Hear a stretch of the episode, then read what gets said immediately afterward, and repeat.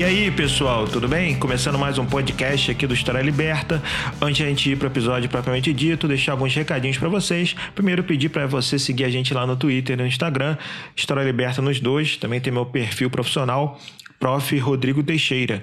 Nosso canal no YouTube, História Liberta também. E por fim, dá aquele apoio no Apoia-se. apoia.se barra História Liberta. Faz toda a diferença o seu apoio pra gente. Só dois reais e nos ajuda muito. Então é isso. Agora fiquem com o episódio Marxismo em Periferia com Tiago Torres, o chavoso da USP. Bom episódio para vocês.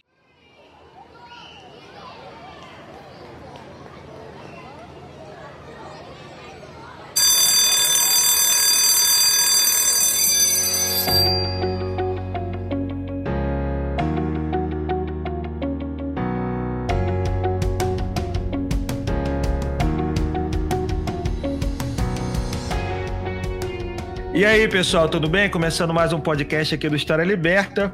Hoje a gente está com o Tiago Torres, o chavoso da USP. E aí, Tiago, tudo bem? Tudo bem, tudo certo. Então, cara, obrigado por você ter aceito participar com a gente aqui no nosso podcast. E obrigado a gente eu. faz uma pergunta antes de eu apresentar a pessoa, eu procuro pedir que a pessoa se apresente, então a própria pessoa se apresente. Então, quem é Tiago Torres, o chavoso da USP?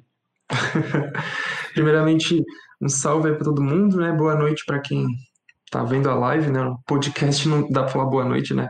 Nossa, já comecei, né? Tranquilo. tô, tô, meio nervoso. Não, tá certo. Que isso, cara? Nervoso. Sempre quando eu começo. Mas, enfim, né? Eu quero primeiramente dar, dar um salve para todo mundo que está assistindo, para você, ou ouvindo também, né? Agradecer bastante por esse convite, por esse espaço, para a gente falar sobre assuntos aí tão importantes para todo mundo, né? É, meu nome é Tiago Torres, eu tenho 20 anos, eu moro atualmente em Guarulhos, na região metropolitana de São Paulo, mas eu nasci e cresci na Brasilândia, que é a zona norte de São Paulo. Eu estudo Ciências Sociais na USP, estou no meu terceiro ano, quinto semestre, e, bom, é, atualmente eu tenho um canal no YouTube, né? Um canal chamado Chavoso da USP, esse não é um nome que eu criei, as pessoas que começaram a me chamar desse jeito, porque no ano passado eu fiz um texto é, desabafando no meu Facebook, assim, bem um negócio pessoal mesmo, falando para meus é, amigos, seguidores, né, sobre como que é, é foda você ser da periferia, estudando num lugar tão elitista quanto a USP e ter que ficar nesse vai e vem todo dia, né, transitando entre esses dois mundos. Aí eu fiz esse desabafo, um negócio super informal, pessoal mesmo, mas acabou viralizando, né, para minha surpresa.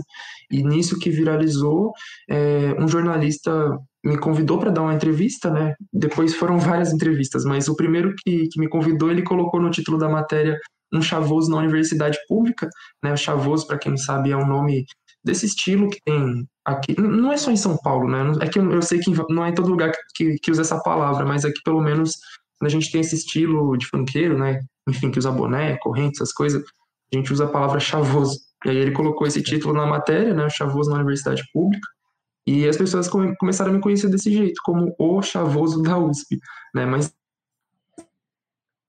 outros, outras pessoas de quebrada lá também, não é só eu, mas enfim, eu que ganhei essa visibilidade, né, então estou usando ela para falar tudo que eu sempre quis falar, né, e, e contar um pouco sobre essas duas realidades em que eu vivo, da universidade, nesse meio acadêmico, é, onde tem muito debate político, etc., né?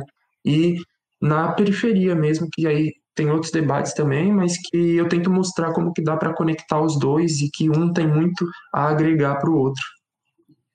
Então, ah, aliás, você prefere que chame de Tiago, de Chavoso, como? Pode chamar Tiago. Tiago, então, Tiago.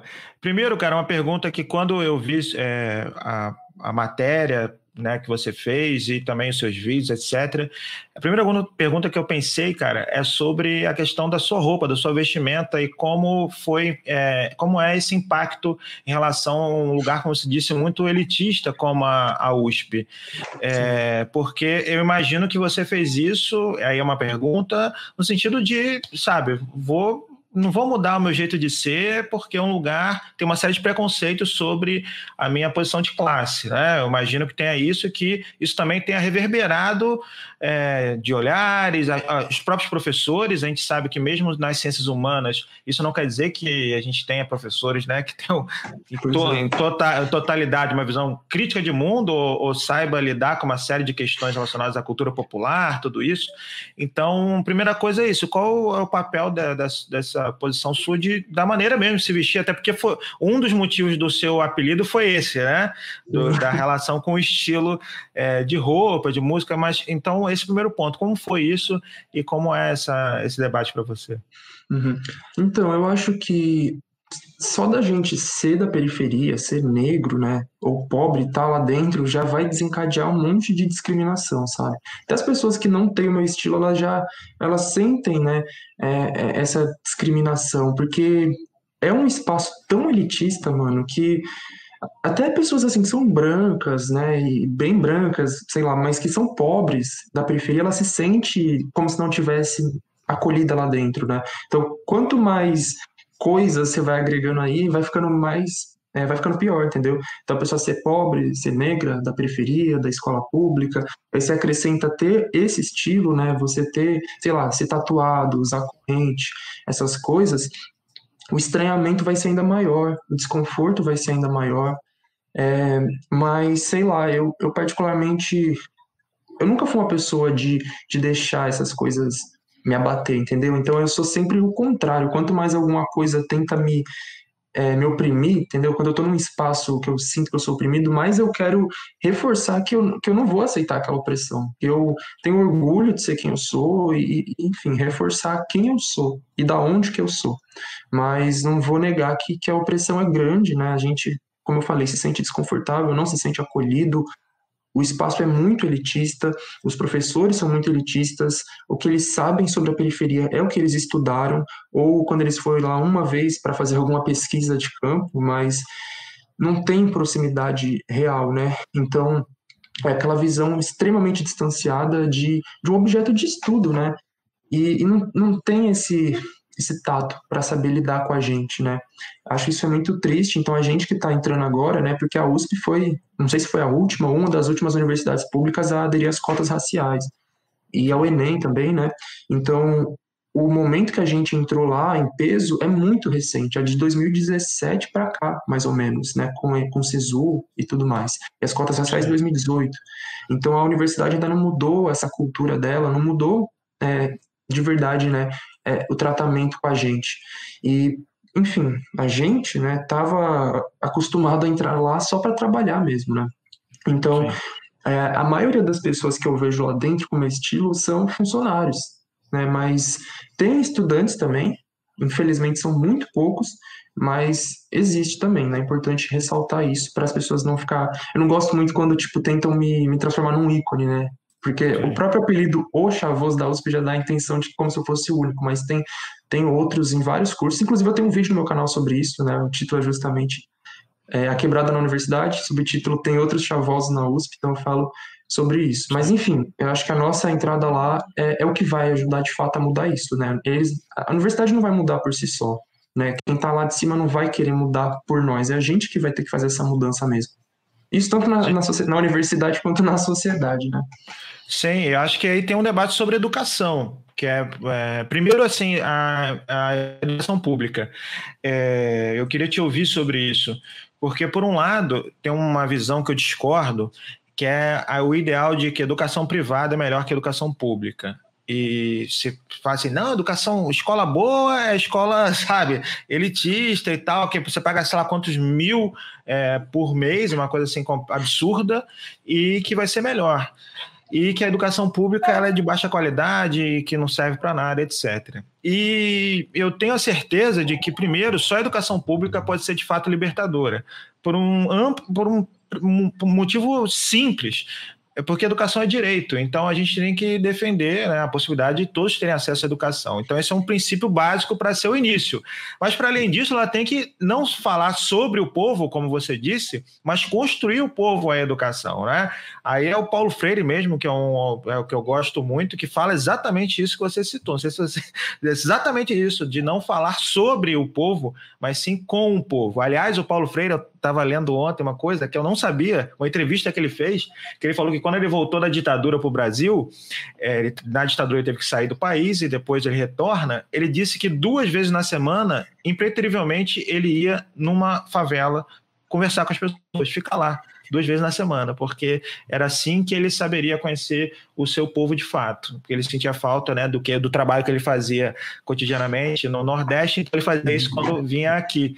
E aí esse é o ponto, qual o impacto que tem a educação pública e a educação na sua vida e, da importância disso, né, de, de ter pessoas é, que têm é, esse recorte de classe é, chegando à universidade pública também, porque de fato a gente esse funil na nossa tradição no Brasil, né, das universidades como um todo, não é só a pública, como um todo serem elitizadas e algumas públicas especificamente serem ainda mais, a USP acho que é um dos principais exemplos, né, a USP e Unicamp no país, inclusive, né.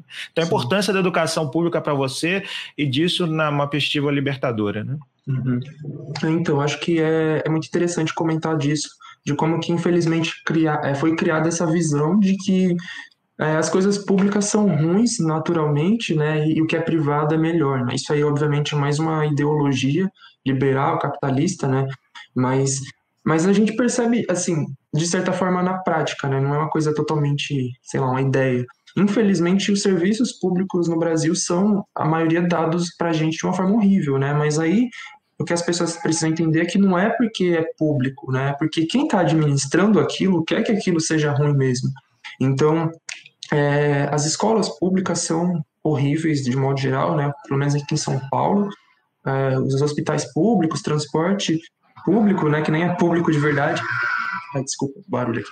É, mas, enfim, a questão é justamente quem está administrando isso, né? Porque, por exemplo, as universidades públicas, elas historicamente sempre foram é, boas, né? No nível de produção científica e de conhecimento, nesse sentido, né? Tem outros, como acolhimento da, da população pobre, negra, sempre foi horrível, né?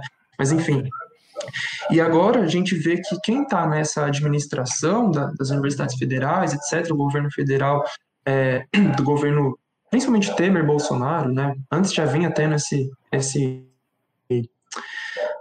ah, esqueci a palavra, mas enfim, mas está piorando agora, né? Então você vê que como quem está no poder disso vai controlar para quem esses, é, esses serviços, essas universidades vão servir. E historicamente, essa, as universidades sempre serviram para a elite, né, para a formação intelectual da classe dominante, não para a formação da nossa classe, porque enfim, no, no mundo, né, no sistema capitalista, de modo geral, é, a classe trabalhadora tem que ficar na merda e a classe dominante sempre vai ter do bom e do melhor. Mas eu acho que em países, assim, da periferia do sistema, como o Brasil, né, com um histórico de desigualdade, assim, gigantesco, a situação é ainda pior, né? Então a gente, é, definitivamente, a universidade não foi feita pensando no, nos homens negros, nas mulheres negras, no, não foi, sabe? Para essa população é a morte, é o genocídio, é o encarceramento, nada de, de se informar, é, se intelectualizar, se formar, sabe? É, então... Mas, por exemplo, como é que, uma pergunta, como é que você teve essa ideia, não, quero fazer é, ciências sociais, é, você é, teve alguma referência na escola, num, algum curso é, pré-vestibular que você fez? Como é que você é, porque de alguma é, você óbvio, teve a sua trajetória pessoal ali, mas é, de alguma maneira também a, a escola pública e algum curso é, pré-vestibular ali, alguma te cons, conseguiram te apoiar para conseguir superar isso daí. Como é que foi? E teve alguma referência, algum professor, professora, algum curso? Como é que foi isso? Então, é, eu tive, em muitos sentidos, a minha trajetória pessoal foi igual à maioria da, das pessoas brasileiras, assim, né? De, de ter nascido e crescido na periferia, com pais nordestinos, aqui em São Paulo pelo menos, né? Essa presença de pessoas nordestinas é muito forte, é, trabalhando desde cedo, sabe? Muito novo. Enfim, foi uma infância muito comum. O que eu tive de diferencial, um dos diferenciais, é que é, os meus pais eram casados, ainda são até hoje, né? A maioria das pessoas na periferia são de famílias quando só tem a mãe, né? Ou onde o pai não quer saber de nada na vida, né? E, e, felizmente eu tive esse diferencial de meu pai ele ser uma pessoa que não, ele tipo não é essa pessoa que não quer saber de nada, sabe? Ele sempre foi bastante trabalhador, mas até um certo momento da vida ele não tinha muito estudo, né? E, por exemplo, quando ele veio para São Paulo do Piauí, ele parou de estudar, né? Então ele parou na oitava série, foi trabalhar de cobrador de ônibus e nunca mais estudou. Aí ele teve eu, meu irmão, né? E com 45 anos de idade, a gente, tipo, ele trabalhava na feira, minha mãe trabalhava na feira com ele. Ele, não sei porquê, né? Ele meio que teve um start assim, falou, mano, preciso estudar, preciso mudar essa realidade. Eu não sei o que. fazer EJA? Ele foi fazer EJA? Não, ah. ele fez supletivo. Sim. E aí ele, ele, se formou pelo supletivo no ensino fundamental. Eu, eu realmente não sei porquê, eu tinha que conversar sobre isso com ele, né? Mas para você ver como que, que o estudo é uma coisa importante. Ele nunca tinha pensado como que era importante estudar, né? Ele parou e deixou para lá. E aí depois de 45 anos de idade ele voltou a estudar, entendeu a importância daquilo, como eu falei, ele se formou, né? É, no ensino fundamental, ensino médio, que ele não tinha completo, e, e ele começou a botar esses valores na minha cabeça e do meu irmão. Né? Então, por ter alguém ali presente falando, olha, estudar é importante, vocês precisam estudar, isso que foi o, o, determinante assim na minha vida, né? Não sei o meu irmão porque ele não gosta de estudar tanto quanto eu, mas eu pelo menos consegui absorver bem isso que meu pai me falava, né? E eu vejo que se não fosse isso, mano, eu não ia ter conseguido, porque a minha mãe, por exemplo, ela não quer saber estudar, né? Ela, para ela tanto faz. Não, tô culpando, não tô julgando, né? A gente entende que é a trajetória da pessoa. Né? Meu pai também foi assim durante muito tempo. Como eu falei, do nada veio esse start na cabeça dele para voltar a estudar. Mas se tivesse, por exemplo, dos dois se separarem, ter sido criado só pela minha mãe, eu não ia ter aquele incentivo, não ia ter alguém falando Sim. que eu precisava estudar e precisava fazer uma faculdade. Então ele conseguiu plantar essa semente em mim. E aí, ao longo dos meus anos escolares, essa semente foi desabrochando. Né? Eu sempre fui aquele aluno que mais gostava de estudar na sala. E os professores investiam muito em mim, né? Porque eles percebiam que eu era. É que é difícil, né? É, eles percebiam que eu gostava muito de estudar e, e, me incentivava mais ainda, né? Então eu fui tendo bastante incentivo dos professores, assim, ao longo da minha vida escolar. Isso foi fundamental. Eu sempre falo que ter incentivo, ter referências e ter a informação, né, são assim as coisas principais para a gente conseguir entrar na universidade. E, e, felizmente eu consegui ter isso, né? E, e, como eu sei que a maioria não tem, eu tento justamente fazer isso com a maioria, ser, servir desse, dessa referência. Isso, aí então acho que é daí que vem o seu interesse em produzir conteúdo na internet, desse Sim. tipo assim, meio que devolver um pouco esse retorno para a sua classe, né? Para como você vê a produção de conteúdo na internet? Qual é o seu objetivo com isso e com crescimento tão rápido, né? Eu vi que você está produzindo há relativamente pouco tempo. Aliás, você é bem jovem e uhum. Como você vê isso? O que, porque, porque é importante essa pergunta. É, muita gente, a gente vê isso no YouTube, Instagram, vários lugares, o Instagram, como o pessoal fala. né? Ainda tem isso, a maneira que você pronuncia é, já demonstra um, um, tipo, um recorte. Sim. Mas é, com um interesse diferente ali, de recursos, ganhar dinheiro e sei lá, é. outros aspectos que fazem parte do senso comum da nossa sociedade. E você colocou aqui que o objetivo ali era muito auxiliar. Primeiro, também, um certo sentido, ser uma referência, ó, conseguir, tem como, uma coisa assim, e de, e de auxiliar também, produzir conteúdo para auxiliar essas pessoas a entrar na universidade e ter uma visão crítica de mundo, né? Um pouco Sim. por aí? Sim, então. É, eu, há muito tempo, eu já tinha interesse por esses debates sociais, e foi justamente por isso que eu entrei no curso de Ciências Sociais, né? Quando eu entrei na adolescência, eu comecei a, a criar uma consciência mais crítica, né? E, e com isso, é, eu comecei a dar uma pesquisada, tipo, na internet, né? Esses, umas coisas mais superficiais, né? Sobre machismo, racismo, homofobia, é, desigualdade social. E eu fui me interessando por isso. E aí, como eu queria me aprofundar nesse estudo da sociedade, eu entrei no curso de Ciências Sociais. E como eu, e, e assim, eu sempre tive é, gosto por falar sobre isso, por debater sobre isso, então você pode ver é, com os meus amigos que eu sempre estou falando sobre isso, né? Durante um tempo eu sempre fui aquele amigo mais chato que ficava corrigindo todo mundo, assim, é no sentido de, tipo, a pessoa faz... Assim, por um lado é certo, mas por outro, né, às vezes as pessoas exageram, mas é, aquele famoso amigo que gosta de ficar militando o tempo todo tal, eu era muito assim, né, eu era meio descontrolado.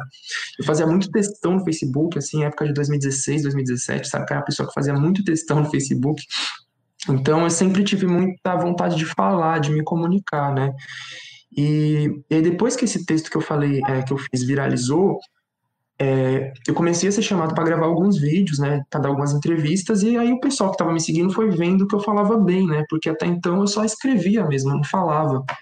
E as pessoas começaram, tipo, nossa, você fala bem, você fala bem, faz um canal. E aí eu, eu fiquei bem assim, no primeiro momento. Falei, ah, não vou fazer canal, vai ser mal trabalhoso e tal. É, até porque eu fazia a graduação, uma graduação super puxada de ciências sociais na USP, né? Eu trabalhava também, eu, enfim, pedi demissão essa semana, mas enfim, estava trabalhando, ainda tem a distância de duas horas da faculdade. Falei, mano, não vou conseguir, eu não vou ter tempo para isso.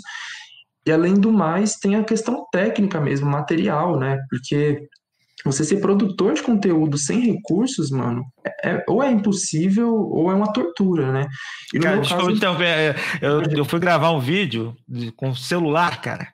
Uhum. E aí, o meu celular não dá para. Eu também não tenho eu tenho essa webcam, e aí, só para né, abrir um parênteses, pra você ter noção disso. Eu fui botar o celular e fiquei gravando. Só que no celular eu não sabia se tinha parado ou não. Eu gravei o vídeo todo, era um vídeo longo.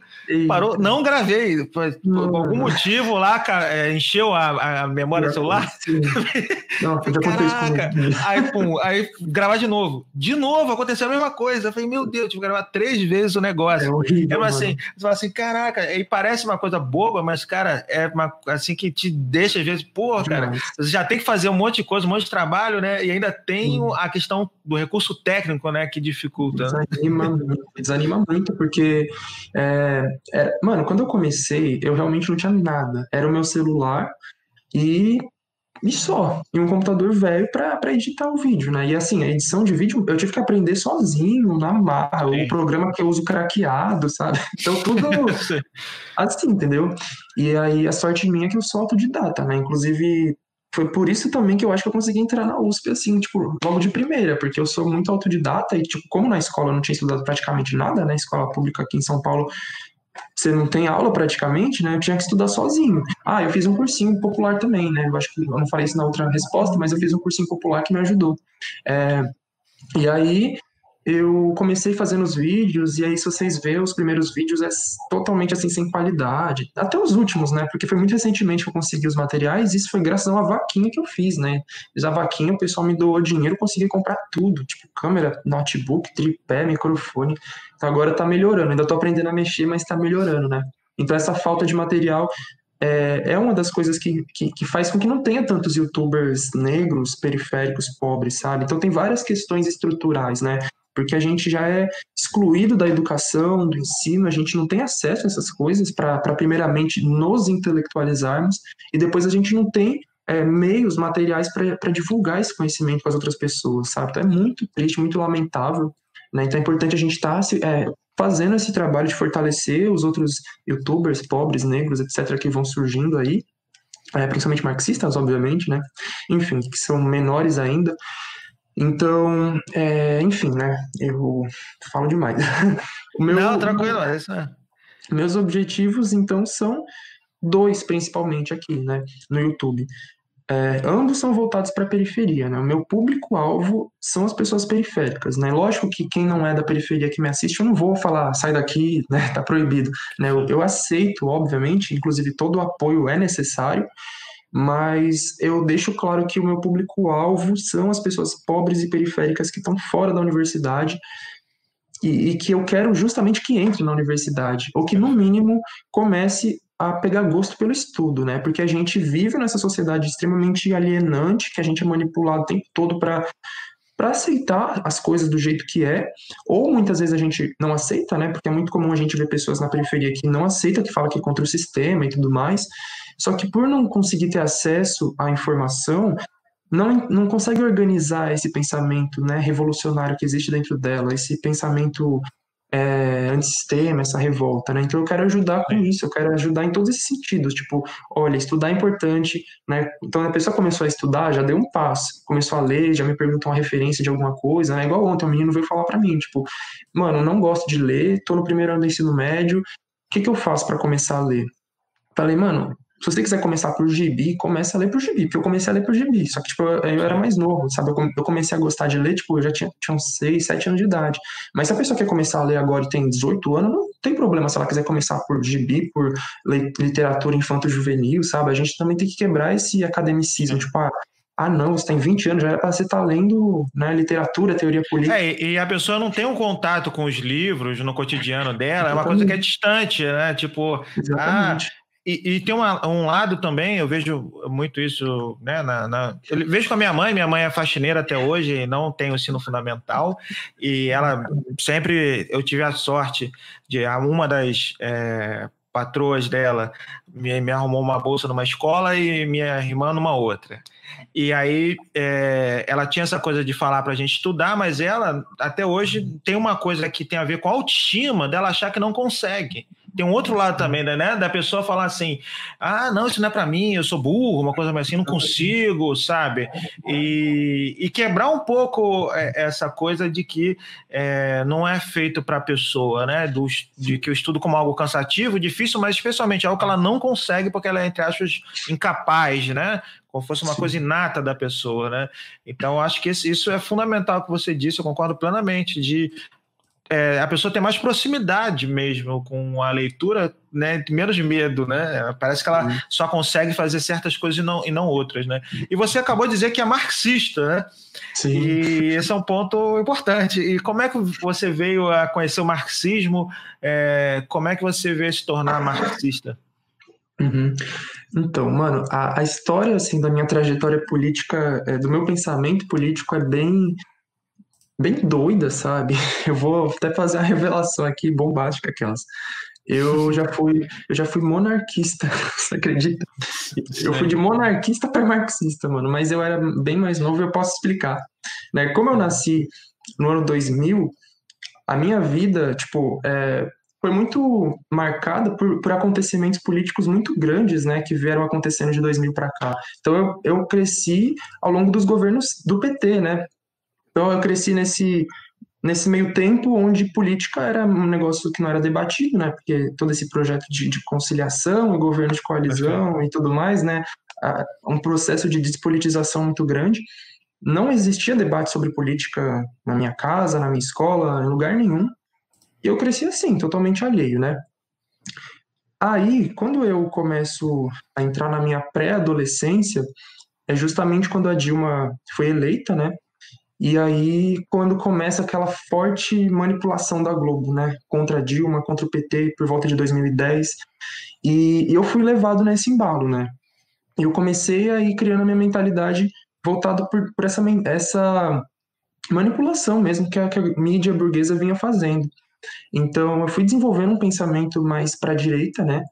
E, e bastante antipetista. E aí, quando aconteceu junho de 2013, né, todas aquelas revoltas, aquelas, rebe... enfim, revoltas bem radicalizadas, né, eu, eu fui naquele embalo, não que eu tenha ido nas manifestações que eu era novo, eu tinha 13 anos, né, eu fui no embalo político, que eu digo, né, porque naquele momento aconteceu um uma certa radicalização política no Brasil, né, e quando acontece uma radicalização da classe trabalhadora despolitizada, ela radicaliza para a direita, né, então é aquele rompimento com o sistema, e aí, boa parte da classe trabalhadora que rompeu com esse sistema e foi para a direita acabou abraçando o fascismo, né? Graças a Deus eu não abracei o fascismo, só que eu dei essa radicalização no sentido monarquista, mano. É até vergonhoso falar uma coisa dessa, mas enfim. Eu, porque eu realmente falei, mano, esse sistema não presta, não sei o quê, mas é aquela ideia, sabe, de que o problema está no sistema político e não no sistema econômico. E aí eu comecei a falar, tem que acabar com esse sistema político e monarquia. Só que aí conforme eu fui entendendo, né, como eu falei, minha posição na sociedade, enquanto uma pessoa oprimida, explorada em milhões de sentidos, eu fui percebendo que a monarquia não ia me abraçar. Eu, eu via que meu pensamento se identificava um pouco mais com a esquerda, né? E a monarquia porra conservadora do caralho, né? E aí eu comecei a falar, não é aí que eu vou me encontrar, né? e aí nisso que eu, eu fui deixar de ser essa palhaçada de monarquista com 15 anos. e aí eu ficava meio perdido, né? Mas ainda não sabia direito o que, que eu era. E aí, quando foi ter o, golpe em 2016, que eu comecei a estudar um pouco mais para entender, né, o que estava acontecendo. É que eu entendi que era um golpe. E aí, ali, eu tinha 16 anos, e ali eu falei, mano, eu sou de esquerda, não sou porra de direita, monarquista, eu sou esquerda, né? E aí eu fui lá, comecei a gritar que era golpe, né, não sei o quê, defender a Dilma, virei um petista, porque, enfim, né, virei um petista bem defensor do PT, assim, mas também que eu não tinha acesso né, ao debate aprofundado. Eu, é o que eu falei, meu, eu tinha acesso ao que eu via na internet, nas páginas, né, bem superficialmente. E aí, beleza, fiquei é, nesse, nessa superficialidade, né, onde eu sabia que eu era de esquerda, mas sem estudar de fato, né? Então, você percebe que essa esquerda mais senso comum da internet, ela, ao mesmo tempo, ela fala que ela é petista, mas ela também fala que ela é comunista, e ela não, não lê nenhum livro, e ela só assiste vídeo no YouTube. E, assim, não, eu não tô criticando isso, óbvio, eu tô querendo falar que da superficialidade do é, debate, né, de fato. E usando eu mesmo como exemplo, eu não me aprofundava de jeito nenhum. Eu assistia um vídeo aqui, outro ali, e falava, ah, eu sou Lula na veia, mas eu sou comunista também. Mas eu não sabia nem o que era comunismo, né? E aí, é, eu só fui realmente entender, me aprofundar no debate quando eu entrei na USP. E aí foi lá que eu entendi o que que era o PT, o que que era o comunismo, o que que era é, cada coisa, né? A social-democracia, não nas aulas. Infelizmente, nas aulas a gente não tem acesso a esse tipo de debate, né? A aula lá, enfim, tem nada de, de marxismo e de doutrinação comunista, como dizem. Mas tem muito muita mesa, muito coletivo, muita palestra, muita roda de conversa, sabe? Então ali tem debates assim até dizer chega. E como, Sim. e mano, tipo, você é uma pessoa que mora na periferia, você não tem acesso à informação direito, né? Não tem biblioteca, não tem universidade onde você mora, não tem debate político onde você mora. E você entra numa universidade como a USP, com esse desejo de, de estudar política e de, de se engajar, nossa, foi um paraíso para mim. Então eu fui em um milhão de mesas de debate de não sei o quê. E eu lembro que na primeira semana eu já fui numa mesa é, do PSOL, não sou do PSOL nem nada, mas eu fui numa mesa do PSOL que eles tacaram o pau no PT assim. Eu fiquei, caralho. E foi naquele momento que eu percebi que eu não era da, da centro-esquerda, né? Eu falei, eu não sou isso. Já me identifiquei com a esquerda um pouco mais radical, né? Mas eu ainda não tinha. Não era muito claro para mim. E, e demorou para eu conseguir formular bem na minha cabeça. Tanto é que na eleição de 2018, já lá vou fazer outra declaração bombástica. Eu votei no Ciro Gomes. Uhum. Eu, eu, ainda não era marxista. Eu me reivindicava marxista. Eu falava que eu era comunista, né? Mas é aquilo, você não, não tem um estudo, mano, você não vai entender de fato. Eu nem. Ai, calma, vamos reformular isso, porque não quero que é academicista, né? Eu tô querendo dizer que no meu caso, pelo menos, eu falava que eu era alguma coisa sem ter estudado de fato aquilo que eu estava falando. Né? Então eu falava que eu era comunista, mas eu nunca tinha realmente estudado comunismo. falava por falar mesmo. E aí eu fui lá e votei no Ciro Gomes. E aí eu enfim, aí eu comecei a estudar um pouquinho mais, peguei lá, fui ler o manifesto. Enfim, entrei numa organização política que tem, principalmente na USP, né? Não é limitada na USP, mas a gente ainda é muito pequeno, tá se estruturando ainda, né? Se chama Ação Subversiva, tá lá no meu Instagram. E aí, quando eu entrei nessa organização, que é marxista, foi ali que realmente eu entendi o que, que era o marxismo, o que, que eu defendia, sabe? Então, mano, se organizar é fundamental, né? Porque a gente, é, enfim, não tem acesso, como eu falei, a esses debates. Nem só de estar na universidade eu não consegui ter um acesso aprofundado, né? Foi só me organizando numa, numa organização política mesmo que eu li, que eu fiz formação e tá, tá, e tá, até hoje, sabe? A gente está estudando assim intensamente. Então, é, enfim, só para concluir mesmo, né, que eu contei que a história da minha vida e fiz revelações aí é, lamentáveis. É, Enfim, pelo menos eu não, nunca fui bolsonarista, né? Nem nada do tipo. Enfim. Não, mas eu acho que. Desculpa te interromper, Thiago, mas eu acho que teu exemplo é muito marcante, muito. É, positivo no sentido de que, é, digamos que esse senso comum que você fez parte por uma série de fatores, como eu também fiz parte, como todos nós fazemos de formas diferentes, e progressivamente você foi constituindo, pela leitura e pela visão crítica de mundo, e depois nessa prática política, como você bem disse, esse rompimento com o senso comum e buscar construir esse senso crítico, uma visão de transformação social, né, de, de transformação no sentido da palavra transformação, de, de né, construir uma outra sociedade, porque essa, tal como está, não nos serve, né? não serve para a classe trabalhadora e tal. Né? Então, acho que é, isso, sabe, o por exemplo, Paulo Freire, estava lendo Paulo Freire, o Paulo Freire, no, ainda já da, durante a década de 50 e, e, quase 60 ali, ele não defendia um socialismo, assim, ele uma coisa meio, sabe, uma coisa mais um populismo de esquerda, e depois foi transformando, então, e é o Paulo Freire, então, é, sabe, acho que você ficar tranquilo em relação a isso, isso faz parte da nossa, de todas as trajetórias, sabe, eu também não nasci de esquerda, não era de esquerda, depois virei anarquista, e depois, daí depois mudei, sabe, eu fui para aí marxista, então acho que isso é, faz, faz parte e tal. E, e eu, pelo que eu vi também, a sua visão sobre o marxismo é uma visão mais de uma renovação marxista também, né?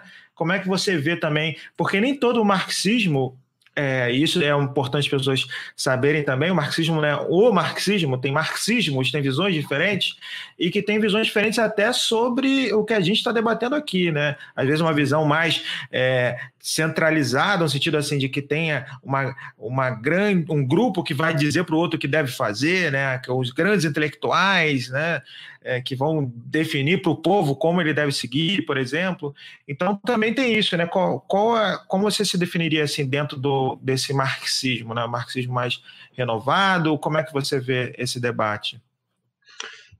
É, então eu eu não costumo falar disso, mas falo normalmente, né? Porque infelizmente a gente vê que tem uma um debate muito. Não chega a ser um debate, chega a ser uma picuinha muito besta internamente, né? Porque eu sou trotskista.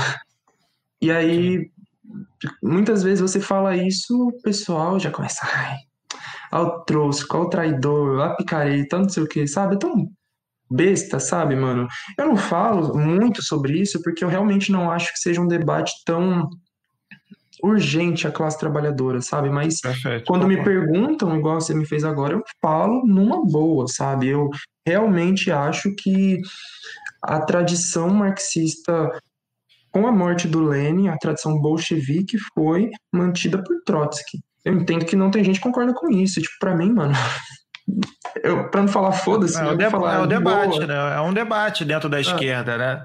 Sim, tipo, eu, é isso, sabe? É um debate dentro da esquerda. Se você tá lá, você já é de esquerda, sou marxista, etc., vamos sentar e vamos debater sobre isso numa boa. Agora, eu não vou chegar e vou ficar falando, ah, olha lá, gente, sabe? Tratando isso como se fosse o debate central para a vida da classe trabalhadora. E tem gente que trata, sabe? Como se. E até de uma forma como se, tipo, tivesse que se afastar e, e não construir juntos, né? E, e, por exemplo, né? Tem até youtubers aí, marxistas, que estão fazendo vídeos respondendo a outros youtubers porque tem uma visão diferente. E aí, gente, é foda, sabe? Em vez da gente se fortalecer, é aquela história, uma frase que eu sempre falo, né? É o negócio de bater junto e andar separado. A gente pode ter nossas divergências, é normal, é saudável, mas a gente tem que entender o, o, inimigo em comum que a gente tem, que é a direita, que é a burguesia, que está destruindo o mundo, né, a sociedade e as nossas vidas de todas as formas, né? E aí a esquerda radical, em vez de tratar como prioridade, sei lá, lutar contra o genocídio da, da juventude negra, vai tratar como prioridade, vai, Stalin, Trotsky, não sei o quê. É importante, como eu falei, mas não é prioridade. Para mim, pelo menos, não é assim. Abertamente. Não, com, internamente. Não, concordo plenamente, porque vira uma coisa meio sectária, quase de seita, no sentido de que os debates internos se tornam mais relevantes do que a atuação na sociedade. Né? Que existam debates, que bom, porque se não tivesse debate, debate não é democrático, não está buscando construir essa visão crítica de mundo. Né? É, é pressuposto da visão crítica o debate. No entanto, a, é, escolher certos debates como o centro e não outros isso é, é, o símbolo do sectarismo, é não é, dar prioridade àquilo que é prioritário. A prioridade é a nossa classe, é os debates que a nossa classe faz. Né? Que a gente faça os debates entre a gente, os, os que a gente é, né, analisa como necessários, ok, isso faz parte. No entanto, os debates estratégicos são os que a nossa classe faz, né? É, estar ao lado dela sobre os seus temas, né? Acho que esse é o ponto Sim, fundamental. Né?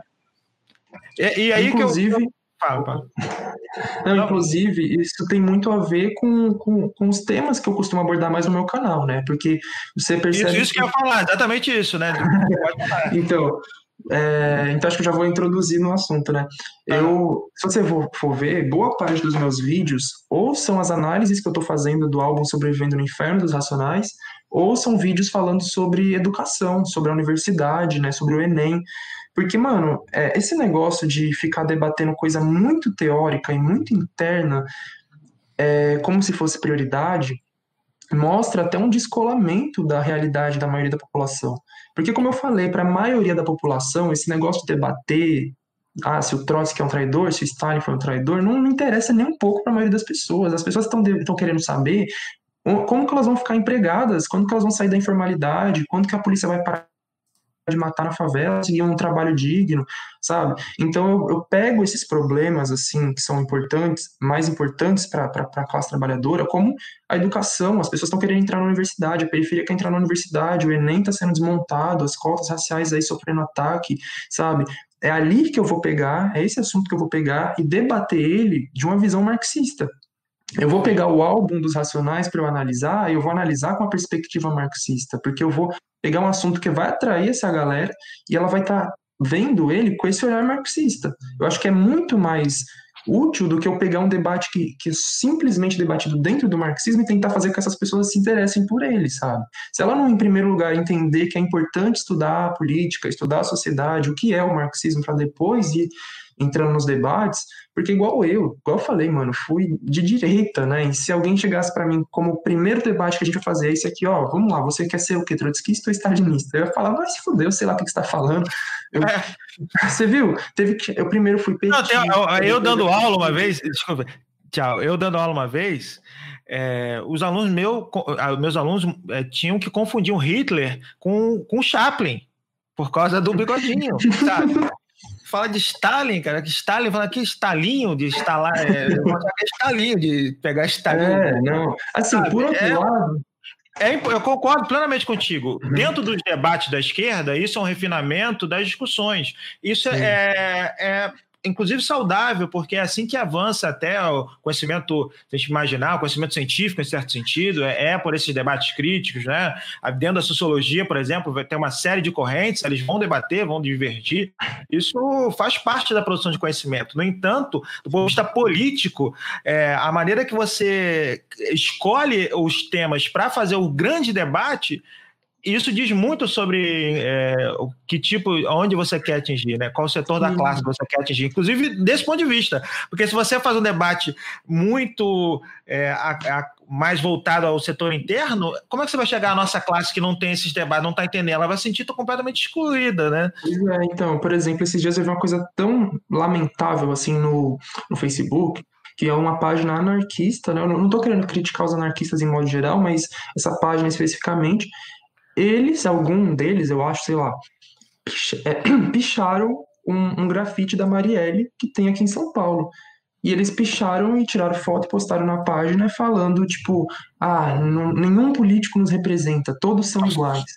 Tipo, olha o nível, sabe? Pichar uma sendo daí... de esquerda, né, anarquista, e falando que todo político é igual, todos estão lá defendendo o Estado, sabe? Não, e aí, é em vez da gente chegar e usar o símbolo dela como, olha, vamos, vamos pegar o pessoal favelado, vamos falar, olha, ela era favelada igual a gente, ela estava lá defendendo a gente, tentando lutar contra a violência policial, ela era marxista. Não, vamos pichar ela era de esquerda, pelo menos, né? Porque o pessoal é anarquista, enfim. Ela era de esquerda, não é. sei o quê. Não, vamos pichar a imagem dela e falar, é tudo igual, sabe? E, e aí, nesse caso, é um conhecimento, inclusive, da, Marielle. Eu falo, eu não era amigo pessoal da Marielle, sou do Rio de Janeiro, eu não sou amigo, não era amigo pessoal da Marielle, mas muitos meus amigos eram amigos pessoais da Marielle. É, eu conheço a Talíria, que atualmente é deputada federal há muitos anos, a gente militou junto. Maravilhoso. Sempre, muitos anos, mora sim. Então, por exemplo, ela era muito amiga de Marielle, muitos amigos meus próximos militantes que eu milito sempre foram amigos de Marielle, sabe? É uma coisa assim, nossa, não tem uma, não tem, a pessoa não tem a mínima noção do que está falando. E aí, uhum. cara, falar, você citou exatamente do rap e, e qual a importância do rap para você nesse diálogo? Que acho que esse ponto, por exemplo, do marxismo e periferia, eu acho que tem relação muito sobre a produção cultural feita pela periferia. Por que é, levantar esse ponto?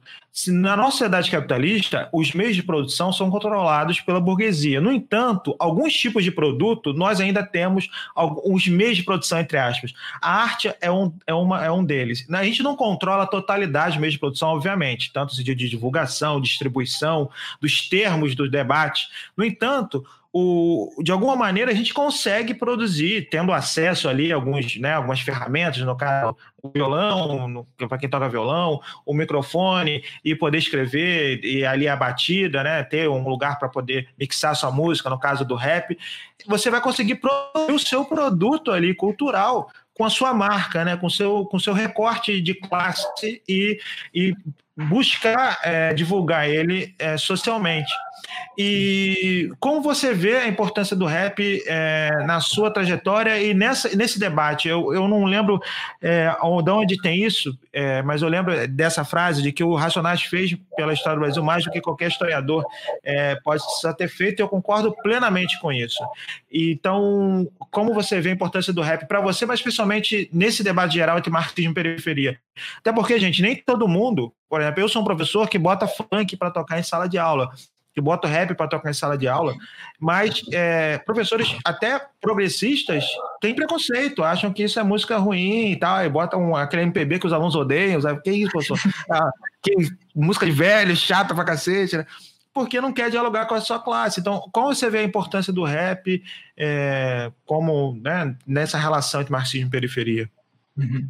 Então, é, eu, eu gosto de rap há bastante tempo já, mas eu confesso que eu não tinha um entendimento tão aprofundado sobre ele quanto eu passei a ter no estudo que eu fiz, que eu estou fazendo, né, para desenvolver essa série de vídeos sobre os racionais. Né? Então, eu sentei, pesquisei, estudei, li, e aí eu entendi muita coisa que eu nunca tinha percebido, que eu não sabia, né? Como eu falei, eu nasci em 2000, numa periferia de São Paulo, na Brasilândia. Então, quando eu nasci, a minha quebrada já tinha sido entre não é uma palavra boa, infectada, não é infectada, já tinha sido influenciada, né, pelo, pelo trabalho dos Racionais.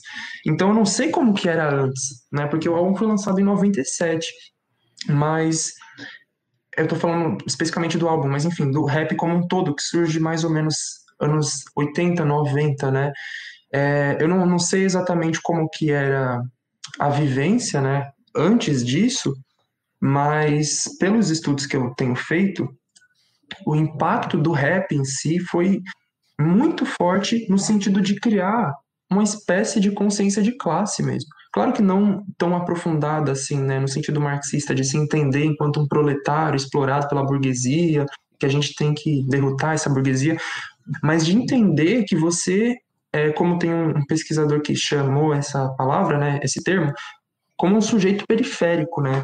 Então antes você, tipo, inclusive tinha uma vergonha, tinha raiva de morar na periferia e, sabe, negava isso.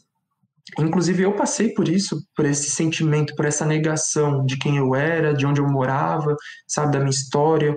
Tinha vergonha mesmo. E, e o rap, ele, quando ele surge, ele, ele ajuda a, a população periférica a desenvolver essa noção de que, mano, a sociedade está dividida, a gente está na periferia aqui as coisas são outras. Tipo, você já tem esse entendimento naturalmente, óbvio, ninguém precisa, como eu falo sempre, né, estudar para se tocar que você é pobre, que você está na periferia, que você é explorado, que você é discriminado. Todo mundo sabe disso. Só que às vezes é um é um saber muito superficial, né? E, e, e, muitas vezes até naturalizado. E o rap ele ajuda a organizar melhor esse entendimento e a é, enfim, é organizar melhor, né? Essa visão e se entender de fato, né? Então, quando ele vem, quando ele surge, quando ele se populariza nas periferias, ele começa a ajudar as pessoas a criarem essa, esse senso de comunidade maior, coletividade, de se entender enquanto um morador da periferia que não está totalmente integrado nessa sociedade, nesse sistema, que passa por milhões de situações, né? Que é odiado pela polícia, que é odiado pelo Estado, né? Os raps sempre vêm com essa crítica ao Estado e à, polícia. Então, ele vai, ele planta uma semente dentro de você, né? Ele te ajuda a inter, interpretar, a entender melhor a sua realidade. E, e, quanto mais você estuda sobre aquilo, melhor você desenvolve a sua consciência, né? Então você vê, como que eu falei, que, que eu fui desenvolvendo essa minha consciência política ao longo do tempo, né, dando essa guinada para a esquerda, quanto mais eu estudava e me afastava do, do senso comum e da ideologia burguesa que é plantada na nossa cabeça. É, e o rap teve um papel importante nisso, muito importante, inclusive na minha consciência racial, né, porque justamente porque a pele clara foi um processo bem complicado para mim me entender como negro também, e o rap me ajudou nisso é, tipo, ouvir negro drama e você vê que aquilo ali tá contando a sua história, sabe? E você fala, não, eu não sou negro. Essa música tá contando a minha história toda, mas tem nada a ver comigo, sabe? Ele planta aquela semente lá dentro e você fica com aquela dúvida. E, e, quanto mais você estuda, mais essa semente vai desabrochando e você vai entendendo melhor. E então você conseguir aliar tudo isso, sabe, aliar a vivência com o estudo, com, enfim, né, todas essas formas de interpretar o mundo, a sociedade, mano, você tem assim, uma expansão de consciência enorme. E, enfim, para concluir essa questão, eu li, eu não sei se onde que foi, se foi no, talvez tenha sido algum comentário no vídeo meu, não sei. É, alguém falando como que os racionais é, plantaram, plantaram não, espalharam essa semente revolucionária pelas periferias. Então eles ajudaram, não só os Racionais, mas enfim, o rap de modo geral é que os Racionais são o principal expoente, né? mas eles ajudaram a espalhar, jogar essas sementes do, do senso revolucionário por todas as periferias e para que elas viessem a desabrochar depois, sabe? Então, por exemplo, quando teve a questão de junho de 2013, aquele sentimento estava plantado ali dentro de, de, revolução, de revolução. Quando começaram a ter as cotas raciais, que as pessoas negras e pobres começaram a entrar na universidade, se intelectualizaram, essa semente foi desabrochando. Então, esse trabalho é muito importante de plantar essa semente para que em algum momento ela possa florescer mesmo, né? E, e aliada com o estudo, com a intelectualização, você entender de fato como que funciona essa sociedade e como que a gente vai né, sair desses problemas e superar tudo isso. É, o, o, famoso trabalho de base, né? A gente tem um fetiche sobre trabalho de base, como se fosse uma coisa assim, né? Não, cara, trabalho de base é construir ao lado da classe aquilo, a vida daquela classe em todos os aspectos, seja educacional, seja cultural, seja do ponto de vista, é, é, às vezes, de coisas mais básicas, no sentido de poder tocar em tal dificuldade, não, vamos arrumar um jeito aí de, né, de conseguir né, dar um corre e te salvar dessa situação, porque é, é, assim que é a vida da população. Né? A gente tem, às vezes, uma visão é, idealizada, no sentido do, descolada da realidade, é, sobre o que é construir a relação com, com essa classe. Né? Então, acho que esse é um ponto que você traz que eu acho que é sensacional, é muito importante, que é não, não fetichizar a população, né? E, e na verdade, porque é o contrário do marxismo, a gente quer humanizar. Então, a, humaniz, a humanização se dá né, nessa relação, né? Acho que o rap possibilita muito isso. E aí queria Sim. pegar já esse teu repertório como né, um cientista social em formação. Você, aliás, você decidiu já é sociologia, ciência política? Como é que... É, eu acho que eu vou para sociologia. Sociologia? Um sociólogo, em formação. É, de que como você vê essa transformação também no interior do próprio rap, porque a gente tem uma mudança aí de recorte também mais recente, pelo menos eu vejo isso muito forte nas minhas turmas. Eu sou professor da educação básica pública, de que hoje em dia os alunos querem botar música e só botam trap ou poesia acústica é, Matuê, assim, sabe, Orochi, é, tal, sabe? E poesia acústica direto. Assim, é, óbvio, é, para eles é uma maneira de se afirmar também, porque é a música que eles gostam. Então, eles botarem isso na escola é uma maneira também de eles serem estarem ali com o seu desejo, com as suas vontades. No entanto, é, a gente vê que eles, é, às vezes, quando eu boto até um MC da mesmo, se nem racionais, ele já fala assim, professor, que música é, jonga mesmo, ah, música chata, não tem nada a ver. Então, é, é acontece isso. Então, como você vê essa transformação que está ocorrendo nos últimos tempos para cá, isso é bem recente, né? Sei lá, 5, 10 uhum. anos no máximo, do rap se transformar algo para grande público, né? Fazer é, festivais é, com milhares e milhares de pessoas. Antes não era assim, né? O Racionais ele começa, como você bem disse, fazendo show, em, continua fazendo, mas é, sempre foi uma coisa periférica, não era dos grandes shows caríssimos. E a gente tem esse recorte atualmente, um outro que diminui essa politização, não aparece mais na música ali, na letra, né? E começa também a fazer um recorte até de, dos próprios rappers aparecer mais um rappers brancos que falam de, de uma outra realidade.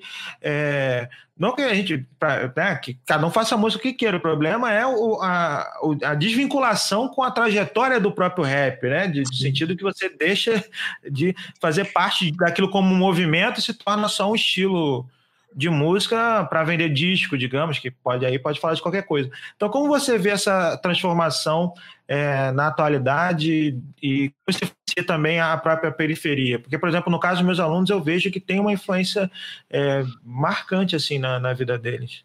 Sim, é, então realmente tem crescido bastante. Aqui em São Paulo, eu acho que o, os outros raps felizmente ainda são ouvidos. Aqui o pessoal ouve muito Jonga.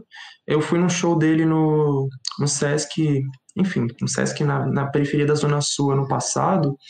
Lotou, lotou, lotou, lotou. Tipo, não tinha lugar para ficar, sabe? E era tipo geral, assim, preto, é, assim, enfim, geral da periferia mesmo. Então você vê que o Jonga, pelo menos aqui em São Paulo, ele ainda tem uma, ele tem uma influência grande. É, eu acho que o Emicida também, os Racionais também, mas não, não dá para negar que, que esse outro tipo de, de rap né, tem crescido muito também. Eu, assim, não julgo quem ouve, mas eu acho lamentável, sim, porque é um, eu acho um esvaziamento do, do rap, do que ele historicamente foi, sabe? O rap, ele não é um, um estilo musical qualquer, sabe? Ele é uma expressão é, periférica e preta, em primeiro lugar ele é a reação de, de grupos oprimidos, assim, ao extremo, marginalizados ao extremo, contra o sistema, denunciando o sistema, né? O rap para mim, o rap para mim é praticamente é quase como se fosse um marxismo preto da favela, sabe? Tem tudo a ver, sabe? É, é um grito de, de pessoas exploradas contra quem as explora, denunciando isso, né, alguns grupos incitando a revolução mesmo, né, Facção Central fala abertamente sobre isso, aquela música é, Discurso ou Revolver é a minha preferida. É, os Racionais, em algumas letras também, sempre se apresentam como revolucionários, o Mano Brown, tem uma música para exaltar o Marighella, sabe? Enfim. É, cito Che Guevara. Ah, o Tupac, é, o Tupac é o... Tupac. Não, então, os rappers, eles são revolucionários, sabe?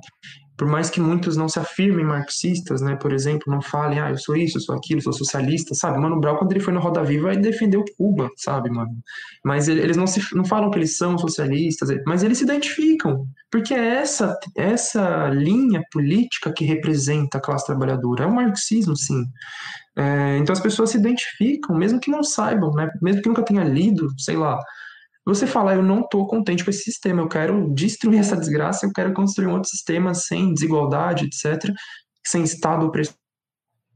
A pessoa, de certa forma, é marxista, ela só não sabe ainda, sabe? E... e, você acha que tem, tá, ainda, você sente que em São Paulo é, esse peso ainda. Porque eu lembro, por exemplo, no Rio, quando tinha em São Paulo, um, que era um, um funk ostentação, no Rio não pegava o funk do Rio né, né, nunca pegou bem essa coisa de ostentar riqueza, não, não sei o quê. Aqui, tanto Sim. que até ó, os clipes, a galera que já tá com dinheiro, às vezes prefere fazer na favela, no lugar, né, para demonstrar que continua lá. Então tem uma coisa é, muito... forte nesse sentido. Não tem muito essa pegada não pegou.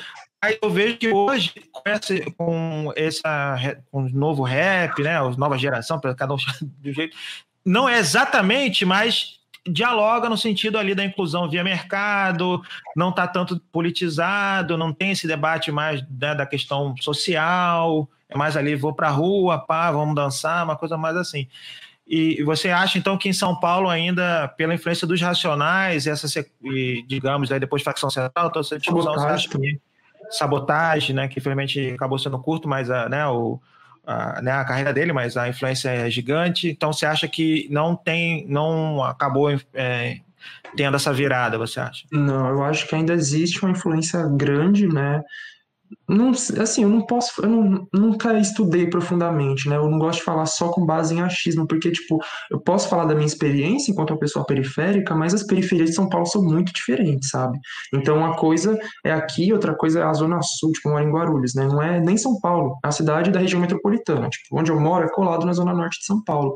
Mas, já, mas enfim, já é outra lógica, diferente do, do extremo sul, Grajaú, próprio Capão Redondo, né? Eu sei que essas regiões da Zona Sul, que tem muita influência do crioulo, dos racionais, do sabotagem, né? O Grajaú, Capão Redondo, etc., são regiões as culturas de modo geral e o rap são muito fortes. Lá tem bastante grupo de rap, batalha de rap, não sei o que, né? Eu tenho amigos lá no Paraisópolis que, que organizam a Batalha do Paraisópolis, que é enorme também.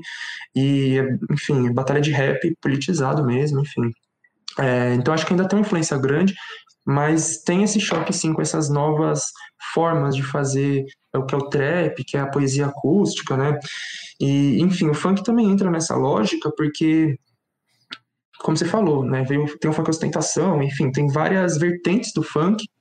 E eu fui para o Rio de Janeiro duas vezes e a primeira vez que eu fui, eu fui no baile da gaiola. E ainda rolava, né? Agora não tá tendo mais. E eu fiquei chocado, porque era totalmente diferente. Né? No Rio não tem muito essa lógica da ostentação. Aqui em São Paulo é muito forte. Então... É, no Rio, aliás, desculpa interromper, no Rio, é, aí eu, eu, como carioca, aliás, você falou da, do baile agora, minha tia, ela morava ali numa favela chamada Nova Brasília, que é do complexo do, do Alemão ali. Então eu, eu ia, no fim de ano, eu ia bastante ali na Nova Brasília. Mas aí, falar, exemplo, exemplo clássico de carioca, é ir no shopping em São Paulo, cara. A gente vai no shopping de chinelo, Sim. normal. É. Todo mundo vai arrumado, você fala assim, que isso, cara? Te olham, sabe? Fica Aqui, impressionado. É, o pessoal que eu Então, é uma. Eu não sei se é por. Acho que por causa de ser praia. Não, acho que tem uma série de explicações, mas eu concordo contigo, assim, do que, é, sabe, do, do, do, de um recorte, ah, num lugar tipo shopping, que você vai de um jeito, as pessoas vão, né? É Não, então aqui, inclusive o baile funk aqui, ele também tem um, um, um, assim, esse caráter de ostentação, né? Então, uma coisa muito comum nos bailes aqui em São Paulo é, é os caras ficarem passando de moto no meio do baile, tipo, indo e voltando, só para mostrar que ele tem moto mesmo. Né? E se tiver com uma mulher na garupa, é melhor ainda. Então, aqui em São Paulo, é, a ostentação, assim, tipo, corrente, né? Enfim, eu acabo me influenciando muito por essa cultura, mas eu não tenho essa mentalidade consumista, né? Eu uso pelo estilo mesmo, não pela lógica da ostentação. Mas esse negócio de dar corrente, roupa de marca cara, original, eu não uso original nada, tudo do cabelão mesmo, da 25 de março. Mas o pessoal gosta de comprar original, Lacoste original, eu não compro nada original. Mas é... fala aí, como é que foi? Você foi no bairro da Gaiola e aí, como é que foi? Sim, então, e aí eu fiquei chocado porque, tipo, era tudo diferente, né? E essa questão da, da ostentação foi uma coisa que me pegou muito, porque eu vi que, tipo, todo mundo se vestia muito comum né, muito roupa comum do dia a dia. Aqui em São Paulo, não. Você vai pro baile e você coloca a sua melhor roupa. Você coloca 300 correntes, Juliette, é, tênis, Mizuno, sabe? Roupas todas de marca, né? E, enfim, as meninas também, cabelo longo, alisado, preto, né? Aí as meninas usam os cabelos... Os meninos, os caras também usam os cabelos natural, né? Cacheado, crespo, tudo mais. Aqui é muito cabelo alisado, raspado. Enfim, a gente já tem essa é, Não, mas é, aí para pegar essa pegada sociológica mesmo, que é a questão da batida. É uma pergunta para você. Por exemplo, no Rio, o, é, os, tem estilos de funk que fala tamborzão, que eu não sei em São Paulo se tem. Acho que tem, mas é meio que uma pegada para cá, que é um estilo mais voltado com a batida é, do, da, da Umbanda e do Candomblé, né? que é o funk que bebe muito da Umbanda Candomblé, que é a influência também que gera o, o samba e tal, né? Uhum. E aí é uma questão que eu queria te perguntar. Por exemplo, como você vê isso do ponto de vista político? É, uma música que às vezes no recorte dela da letra não está tanto questionando ali diretamente, mas que na forma dela é muito mais questionadora e que às vezes uma letra que é mais seca, que não se preocupa tanto é, com a forma de ser revolucionária. Como você vê essa relação entre forma e conteúdo aí na música? É, porque esse é, é uma, eu imagino que é uma questão é, que seja importante também nessa relação com o jovem. É, eu vejo que também o jovem às vezes acha o rap de antigamente meio quadrada, sei lá, sabe? Então ele até ele pode até gostar da letra, mas ele fala assim: ah, pô, essa música não dá para dançar, meio quadrada, meio. É, sabe? Eu sinto isso, pelo menos é, né, nos lugares que eu frequento, com esses jovens, de que eles têm elemento do corpo, por exemplo, no funk, por exemplo, o tamborzão é uma. E agora, então, no 150 BPM, é aquela coisa assim, sabe? Da expressão corporal como uma marca política também. É, que acho que esse é um outro elemento, né? Da gente, às vezes, é, menospreza essa gramática da, né, da, da, música que tem uma diversidade de elementos. Como você é, vê isso? Por que eu estou falando isso, gente? É, tem uma certa esquerda que vai falar assim: ah, que absurdo, esse tipo de música, música que não é crítica, mas às vezes é a pessoa que não está percebendo o nível de crítica ali, porque está para além do que ela consegue, inclusive, analisar do ponto de vista sociológico. Né? Ali tem outros elementos do que não só a letra. Então, como é que você é, é, vê isso? assim? E, em São Paulo tem esse funk tamborzão? Como é que é o peso das religiões afro?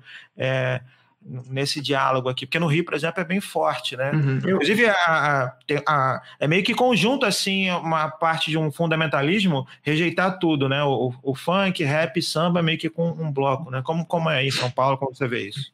É, então, eu, quando eu comecei a frequentar um banda, né? Eu vou de vez em quando, não sou bandista, mas eu frequento às vezes, eu fiquei muito chocado, porque eu percebi justamente que a batida, algumas batidas era a mesma do funk. E aquilo fez um start na minha cabeça, né? Um, negócio assim muito estranho. Eu fiquei, caralho, que, que batida é a mesma, né? Aquele tu tchá, tchá, tu tchá, tchá. Tu... Eu fiquei assim, né? Enfim, comecei a estudar, né, sobre a raiz do funk, a raiz desse, desse ritmo, de onde que vem essa batida, e realmente é uma batida africana, de, uma, de um povo africano específico.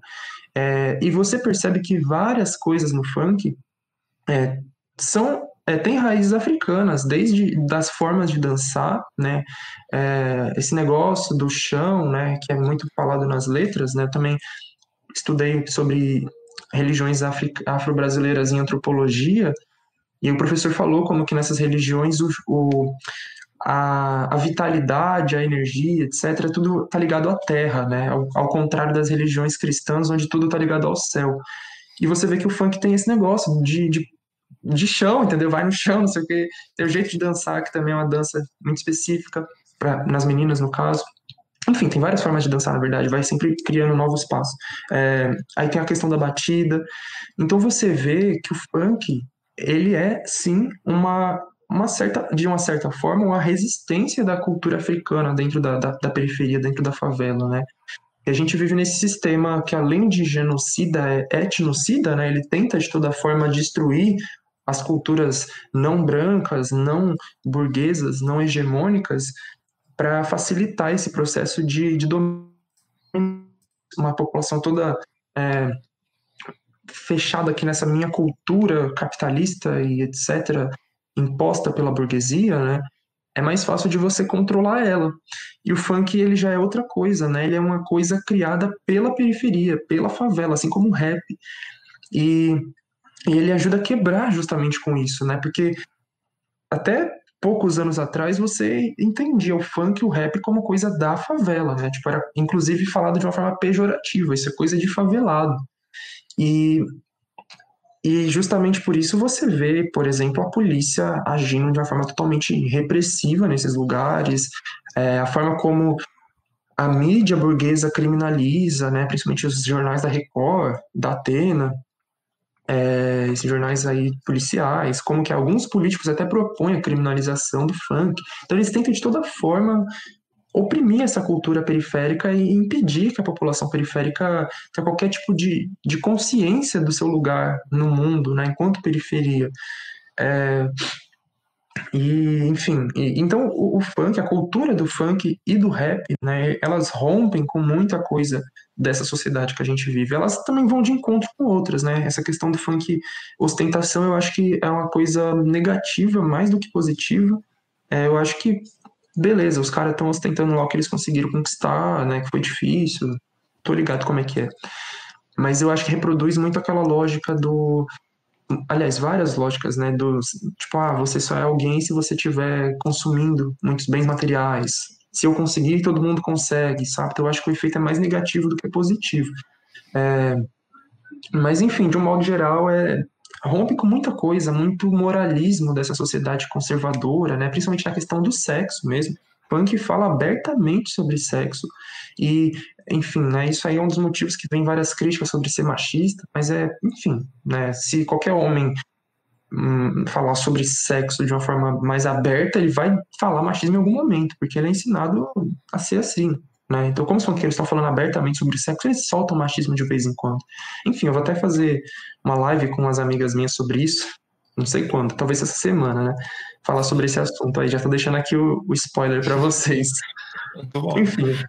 Não, perfeito, Thiago. Eu acho que aí a gente ir pro, né, finalizando, de que como você vê então, você, né, a gente conseguiu fazer um apanhado bem grande aí de diversos temas, é, da, desse marxismo que parte também da periferia, no sentido e até o termo periferia, né? O Marx, Marx periférico, como é que seria isso? Porque do ponto de vista da nossa classe, é o centro, né? O que é centro, o que é periferia? Porque a gente acaba uhum. falando periferia porque, é, em geral, é, é, mais afastado do centro das cidades ou do centro do próprio capitalismo, né? O marxismo periférico, porque o centro do capitalismo é a Europa, a gente está na periferia do capitalismo.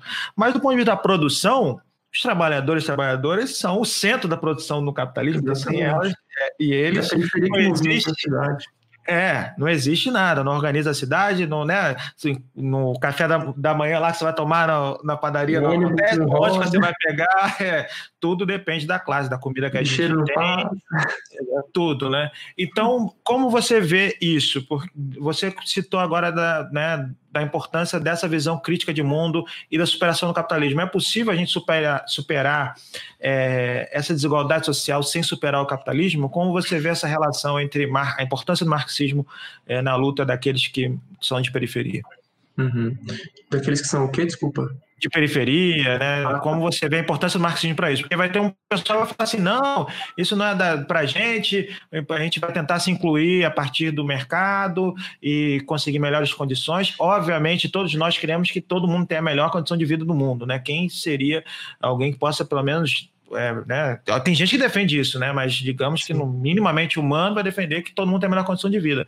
Mas uhum. é, é, o capitalismo pressupõe isso. Como você vê a relação entre marxismo e periferia no sentido desse, né, dessa visão de mundo mais geral? Então, tem tudo a ver, né? É o que eu falei, eu vinha construindo aquela minha mentalidade é, antissistema e, e de contestar desigualdades, e quando eu conheci o marxismo que eu consegui ligar tudo e falar, mano, é isso, né? Porque, mano, o pessoal fala, ai, marxismo é coisa de branco europeu, sabe? não tem nada a ver com o Marx em si, sabe? Tipo, podia aquela mesma teoria poderia ter sido produzida em qualquer outro lugar por qualquer outra pessoa que ia dar no mesmo, sabe? Então, é, não é à toa que a gente vê o marxismo espalhado pelo mundo inteiro e experiências socialistas pelo mundo inteiro, mas principalmente nos países da periferia, né? Então, esse negócio de que ah, é coisa de branco europeu é um mito absurdo, porque você vai ver as maiores revoluções aconteceram na Rússia, que não era centro do capitalismo, era um país semi-feudal, aconteceu na China, aconteceu em Cuba, aconteceu, enfim, vários países da África. É, é, é, é eu. Aqui do, Tá ali o, tô lendo Cartas à Guiné-Bissau do Paulo Freire, a gente, eu cheguei a citar aqui, sabe? Então, Porque as pessoas realmente não conhecem, né? Muita disso. Então, a gente vê, né? Angela Davis, os Panteras Negras, Francis Fanon, e vários intelectuais negros aí, indígenas, é, asiáticos, né? É, então, são pessoas que, assim como eu, né, tiveram acesso a essa teoria e entenderam que é, é esse o caminho, sabe? Porque, em primeiro lugar, o marxismo é uma explicação científica do funcionamento da sociedade capitalista, né? Então a gente precisa, em primeiro lugar, entender essa sociedade, né? Como eu falei um pouco antes, né? Existe muito esse discurso de que eu sou contra o sistema, né? E a gente muitas vezes é contra o sistema sem saber quem é o sistema. Não é à toa que eu fiz um vídeo no meu canal justamente chamado Quem é o Sistema? E eu explico toda a história do sistema capitalista para as pessoas entenderem o que, que, é isso que eu estou falando que eu sou contra, né? Então, estudando o marxismo, né, que é uma ciência do, da, do estudo do capitalismo, você vai entender que sistema é esse que a gente vive, né? Por que, que ele é ruim e, e depois o caminho para a gente superar ele, como que a gente vai sair disso. Então, não, não existe outra explicação assim tão bem elaborada quanto a explicação marxista sobre quem é o sistema e como a gente vai superar ele. Então eu tenho certeza absoluta que se todo favelado tivesse conhecimento da teoria marxista, seria marxista. Claro que eu sei que tem muitos que são anarquistas, sabe? Beleza, mas pelo menos é melhor ser anarquista do que social-democrata, liberal. É, né? o anticapitalista, né? Tentar superar o capitalismo. Sim, é, mas, o foda é que a gente tem que lutar também contra essa ideologia liberal constante, né? E a ideologia conservadora das igrejas também, que é isso, mano. Você tá lutando contra várias forças, né? Por um lado é o rap tentando te puxar para um lado mais revolucionário, por outro lado é a igreja te puxando para um lado mais conservador, aí vem a mídia te puxando para um lado mais liberal, para você acreditar que é só você trabalhar duro, que você vai consumir e se integrar, sabe? Então, é uma disputa assim de consciências muito foda, né? Então é importante a gente fazer esse trabalho que a gente faz na internet, na vida, na rua, em todo espaço, mano, tá disputando essa consci essas consciências, porque não existe outra forma da gente acabar com as desigualdades sem, se a gente não acabar com o capitalismo, né?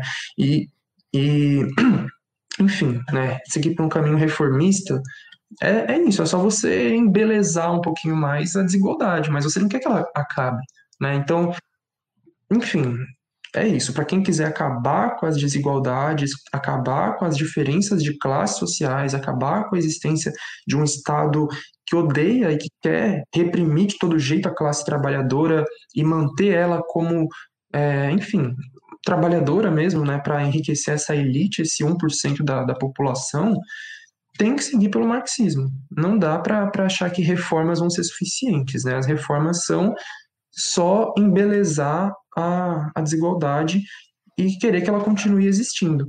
E mesmo que um de nós, dois, três, mil consigam se emancipar, a maioria vai continuar na merda. Então eu acho que é aí entra a questão mais ética, né, do comunismo, da, da solidariedade com os nossos, com a nossa classe, de não querer se emancipar sozinho. É querer que todos se emancipem coletivamente. É justamente o que eu faço e é justamente por isso que eu mantenho meu canal também, por aquilo que eu falei antes não é suficiente que eu entre na universidade, que eu entre na USP, que eu, eu estude o marxismo. Eu quero que todos possam fazer isso, igual eu fiz.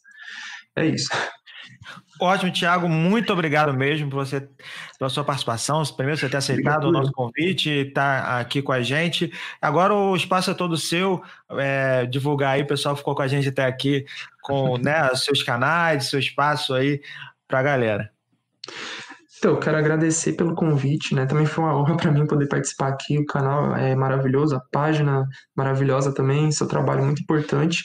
E mais uma vez divulgando né, o meu canal que eu falei no começo, mas eu sei que muita gente não estava no começo, e enfim. É, Chavoso da USP é o nome do meu canal. Meu Instagram e meu Twitter também são Chavoso da USP.